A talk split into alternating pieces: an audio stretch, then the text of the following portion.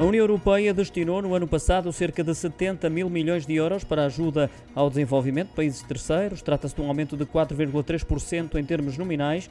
Desse montante, 380 milhões de euros correspondem ao contributo português entre os 27 Estados-membros também uma subida de mais de 17 milhões em relação ao ano anterior. Os dados pertencem ao Comitê de Ajuda ao Desenvolvimento, OCDE, e referem-se ao apoio fornecido pela União Europeia e pelos Estados-membros aos países em desenvolvimento, sob a forma de projetos, programas, fornecimento de bens e serviços, operações de alívio da dívida e contribuições para organizações. A União Europeia e os Estados-membros são assim o principal doador mundial, fornecendo 43% do auxílio prestado em todo o mundo ao desenvolvimento de países terceiros.